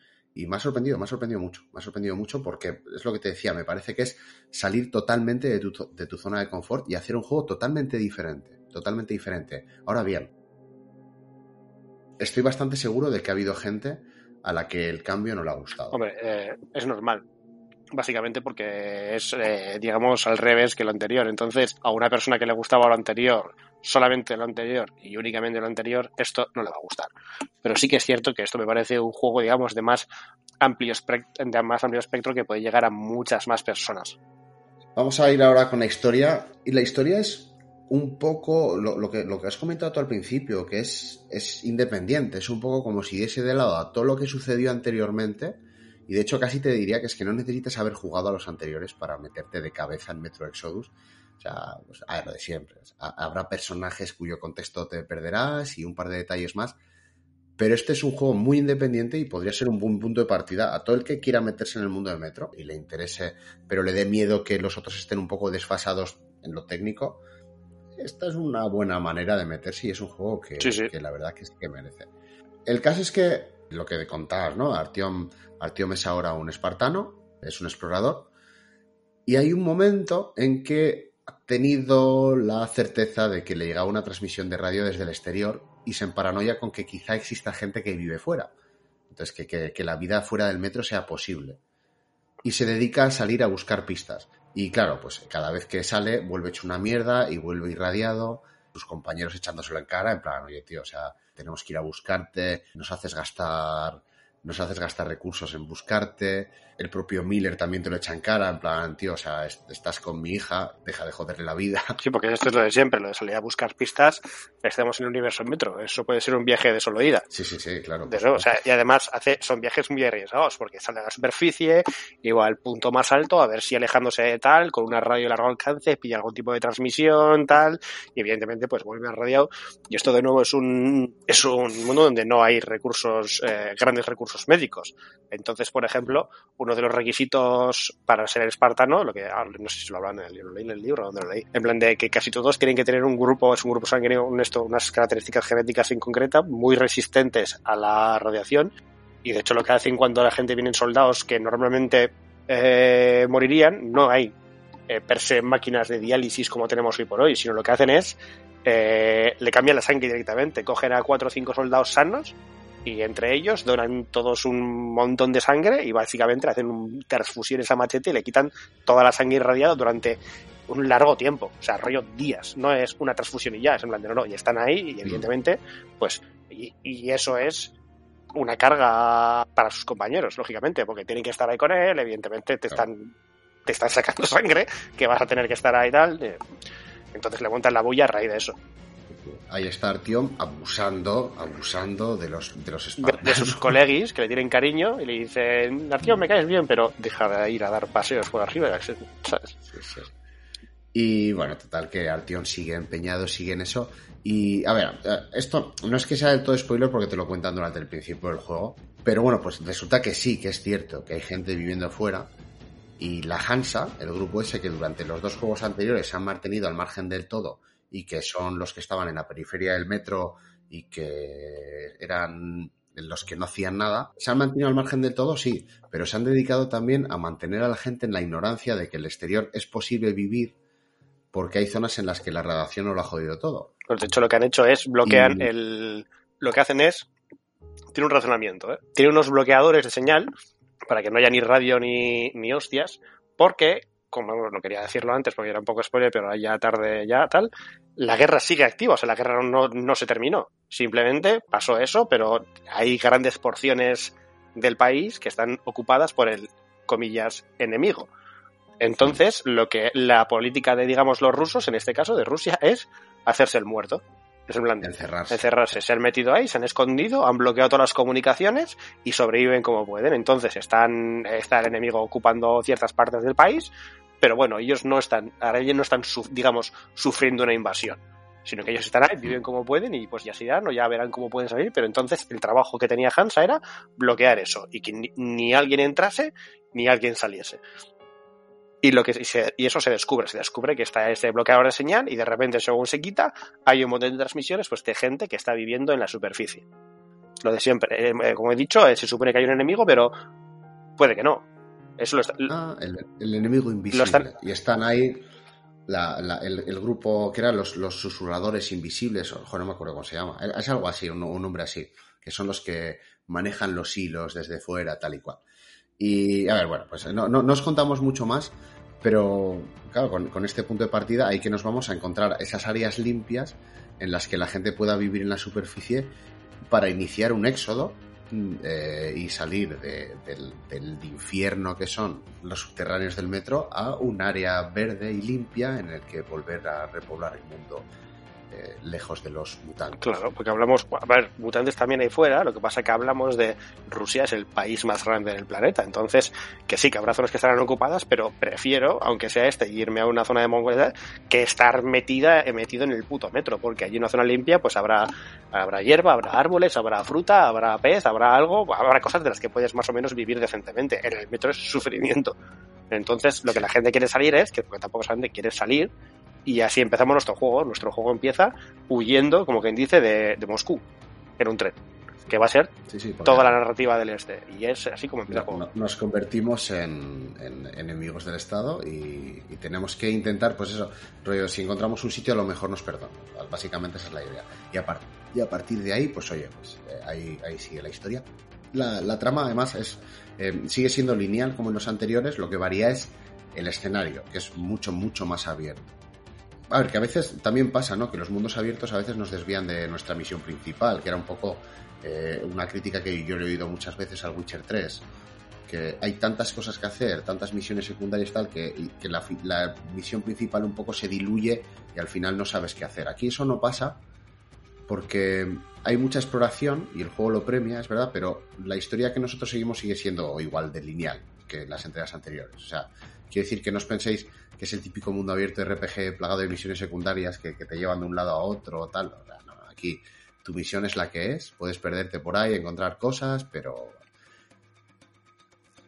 sí que sucede, al menos es la impresión que yo he tenido, no sé si, te, tú la compartirás, Mike, pero que al ser más abierto la historia es como más floja que en los anteriores, es más simplona, pues no, no tiene mucho alarde narrativo, ¿no? eh, engancha, te lleva por donde quiere, pero es más simple y menos profunda que, que las otras. Estoy, estoy en desacuerdo desacuerdo, porque eh, así como el otro, al no darte esa libertad, como ya has dicho, no había más cojones que hacerlo, entonces era el único, el, único en lo que te ibas a fijar. Aquí te vas a fijar porque además los mapas, las zonas son muy ricas, entonces es lo que hemos dicho, te puedes distraer porque además es, tú vas y de repente encuentras un búnker, en plan de tal, y te puedes, y un pequeño rato, te puedes tirar un rato curioso intentando entrar en el búnker, que se podrá entrar, que habrá cosas para conseguir esa exploración. Entonces, todas las zonas tienen, digamos, una, una población, una población que le pasan cosas y en todas vas a interactuar con ellas y en todas tu grupo va a interactuar con eso y va a haber un, digamos, un avance en la trama que a mí como lo hicieron me pareció bastante interesante, me gustó bastante porque todos los, esto me pareció curioso. En la primera, por ejemplo, los zumbados de la iglesia me pareció muy interesante, muy, muy, muy divertido porque es otro de esos en plan de no, estos son una panda de hijos de puta que son así, son muy extraños, pero están aquí a su pedo y, hombre, por poder puedes matarlos, pero mm, no deberías. Entonces, hmm es, hay, hay mucha, en ese aspecto sí me parece que hay mucha interacción y hay mucho argumento. Pero de nuevo, evidentemente al ser un juego que aporta muchas más cosas, ese argumento es mucho más fácil que se difumine comparado con los dos primeros, que no hay más que el argumento y punto. Sí, hombre, sí que, sí que es verdad lo, que dices, porque tú puedes, eh, te pones a explorar y encuentras en una zona de repente un, barco. Y te metes en el barco. Eso es. Y, dices, coño, pero si es que esto es una fase entera. Sí, sí, puedes, puedes tirarte igual una hora una hora o dos horas que puedes estar ahí dando vueltas en el barco y haciendo cosas o no haciendo tal. Con su propia historia, sus propios enemigos, sus propias rutinas y dices, coño, si todo esto me lo podía haber saltado. Entonces, es lo que te digo, la, trama en sí, si tú, si tú te centras solo, solo en la trama, solo en la historia, esta es más floja. Lo que pasa es que es un juego que tiene muchas, muchas más cosas. Tiene mucho más matices. Y el premio, el premio a la exploración es ese, encontrarte esas cosas. Es un, es un juego en el que los dos primeros la manera de disfrutarlo es jugarlo y disfrutar el argumento y ya está, no hay más, punto pelota. En este, la premisa es te ponemos aquí, este es un mundo que tú ya disfrutas el mundo y como lo que quieres hacer es no es jugar al juego por argumento, sino disfrutar este juego, sus mecánicas y su mundo, te damos contenido con el que interactuar. Entonces pasa mucho pues como era o como es en el, en el Fallout o como es eh, no tanto en el Resident, más en el Fallout, en plan de vas aquí y encuentras notas de audio, eh, notas escritas, en plan de cosas que le pasaba a la gente o no le pasó, entonces te enteras de la historia de, que era que en el barco había eh, un caudillo que tenía esclavizado no sé cuál y entonces una rebelión, que entonces son cosas que, pequeñas interacciones con ese mundo que ellos, o sea, que se supone que tú estás ya disfrutando, o sea, no es simplemente grindear por grindear, en plan de vete aquí y mata mil porings, no, es en plan de... Es una cosa con la que tú interactúas y luego puedes seguir tal. Entonces, en ese aspecto, me parece que está bastante conseguido, pero evidentemente, pues, añades cosas como esas, lo que haces es difuminar el, el contenido. Pero bueno, lo he dicho que engancha, eh, la historia está muy bien llevada, eh, vas a querer seguirla. Y además es más largo que los otros, o sea, yo creo que el, doble que el segundo, sin ir más. Iba, iba, a decir, iba a decir, doble, o si te descuidas, triple con algún DLC, alguna cosilla, porque añaden cosas. Pero sí, sí que, sí que merece. Dame una valoración general de este Metro Exodus, Mike. Yo este sí que lo doy más, un entre un 8 y un 9. Depende para los más gritos. Yo nunca daría un 10. Un 9 tiene que ser algo es un más. Este lo doy yo un 8 y medio, así. En plan de. Se lo recomendaría a 4 de cada 5 personas. Muy difícil tiene que ser para que no te diga, no juegues el Exodus, no te va a gustar. Muy difícil tiene que ser. En general, ya te he dicho, me parece un salto brutal. Yo me, quedé con eso cuando me dijiste que era el, el salto del Witcher 2 al 3 y, no estoy de acuerdo porque no es, no es tan grande ni ofrece tanto como el Witcher, pero me parece que es un movimiento súper atrevido y, eh, por parte de la desarrolladora. O sea, que sale totalmente de su zona de confort, se arriesga con algo así y me parece que tiene mucho mérito. Pero lo dicho, también te digo que este juego ha tenido que poralizar bastante al, al fanbase de Metro. yo, yo, creo que sí, yo creo que habrá perdido, pero habrá ganado más de lo que ha perdido. Estoy segurísimo, mm. segurísimo. Es que habrá gente que prefiera la atmósfera y narrativa de los dos primeros y pasen mucho del rollo explorador que nos propone el tercero. Bueno, que, de todas maneras, sí que siento que ya es un poco tarde, pero en el tercero, toda la, toda la ambientación del 1 y el 2 la tienes en la última fase, en digamos el último mapa del, tercero. Sí. el último mapa del tercero es lo más pasillero, claustrofóbico y, y oscuro y así tal que se te puede echar en cara te iba a decir que precisamente la que me parece la mejor parte del juego es la, que más se parece a los dos anteriores. Y yo creo que ahí lo que han hecho es, han cogido esa zona, han puesto los huevos sobre la mesa y han dicho, ya que, que tenemos dos juegos que testifican que podemos hacer esto, vamos a hacerlo más y mejor. Plas, y te ponen esa zona. Y dices, sí. me, me, y, me, y me encanta. A mí me parece, me parece que lo hacen muy bien. Parece un, un aire fresco, un juego muy, muy recomendable y un mundo abierto, entre comillas, muy, muy bien llevado. Para un shooter, me, ha sorprendido encontrarme con un shooter que es, un shooter puro y duro, con un mundo abierto que quieres explorar y quieres conocer. La verdad que, es, muy interesante. Me, ha parecido interesante. Y además, bueno, no sé si lo sabes, pero depende cómo interacciones con las poblaciones en cada zona, eh, se quedarán contigo o les pasará cosas a tus compañeros. Y depende cómo llegues al final y con qué compañeros, tienes varios finales diferentes. Y no son dos como los anteriores, son bastantes más. Bueno, tampoco vamos a hacer spoiler de finales, que este juego sí que además no tiene como los otros 12 años, este tiene 3 solo, así que es relativamente nuevo. Que nos vamos a hacer, pero a ver, ¿qué, es la vida sin un poco de spoiler? Pues una vida mejor. No. El caso es que en, en 2019 salió Metro Exodus, pero en 2019 también se anunció que se estaba trabajando en una cuarta parte, en otro juego de Metro. a ver, la verdad es que no hay ninguna noticia eh, al respecto, no se sabe absolutamente Eso, nada. eso- eso sí, te, eso iba a decir. Yo no sé absolutamente nada de eso. Nada, No, no. cero. Se sabe que 4A Games lo está haciendo, se sabe que el, se sabe que el escritor está, está metido en ello, o sea que, que va a seguir siendo de Dimitri Glukowski, pero no se sabe nada más. Eh, lo que te pregunto es, ¿qué esperas de la, de la cuarta parte? ¿Qué esperas encontrarte cuando salga la cuarta parte de Metro? Yo es que creo que no es un muy buen momento ahora mismo para promocionar cosas rusas. Bueno, no, creo, creo que está el ánimo un poco caldente. Sobre todo un- una narrativa bélica desde un punto de vista ruso. Me parece además que el, que el se ha tenido que largar del país porque estaba siendo un poco crítico con, con Putin. Bueno, pero eso es que eso es, un, eso es un pantano, es un pantanal eso, uy, uy, uy. Pues yo, yo sí que tengo idea, o sea, espero y, y creo además que va a ser así, que, que el juego va a ser un poco vuelta a las raíces y vuelta, volver, volver a- al metro, volver a Moscú y liberar a toda la gente de la Hansa, ¿no? La Hansa va a, pasar- va a dejar de ser ese grupo que está ahí rascándose la nariz y como, no, no, nosotros no sabemos nada, para convertirse en, los villanos y esos grupos que nos han dejado entre- entrever que, estaban desde fuera manejando el, metro, pues se, se tendrán que, tendrán que abrir. Y yo creo que sí, que, que la historia irá por ahí. Me parece que todavía tardará un poco, porque una cosa que sí que me da la sensación es de que los grupos, o sea, los gráficos, como decías, pueden ser punteros y todo lo que tú quieras para ese momento, pero son punteros, depende con qué los compares. Y creo, si no me equivoco, que han estado todo el rato utilizando el mismo motor gráfico. Creo que sí. Entonces, probablemente se vayan a, te- se vayan a tener que meter en el berenjenal de crear un nuevo motor gráfico, eso les retrase. No creo que vayamos a tener noticias a corto plazo. A todo sea que dentro de dos semanas sacamos el podcast y dentro de dos semanas el- dicen, mira, tenemos el juego para enero Estaría guapo. pero me parece que, que va a tardar todavía bastante. También te digo que me parece buena señal que han anunciado que están trabajando en ello y ya está, que no hayan dicho nada más, que no se hayan dedicado a vender humo, que no se Yo lo, pre- yo lo prefiero así, la verdad. Yo Sí, prefiero yo- que yo sea- también.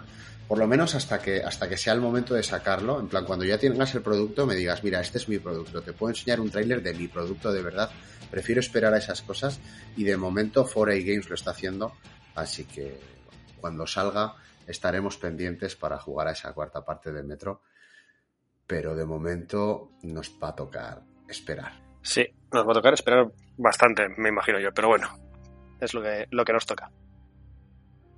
Y con esto llegamos al final. Muchas gracias por escucharnos una vez más. No os olvidéis de suscribiros al canal, dejarnos un like y algún comentario y recomendarnos a todos vuestros amigos y conocidos, sin falta. Y de seguirnos en Twitter para no perderos ninguna novedad. Y recordar que esto no es un game over, es solo hasta el próximo episodio.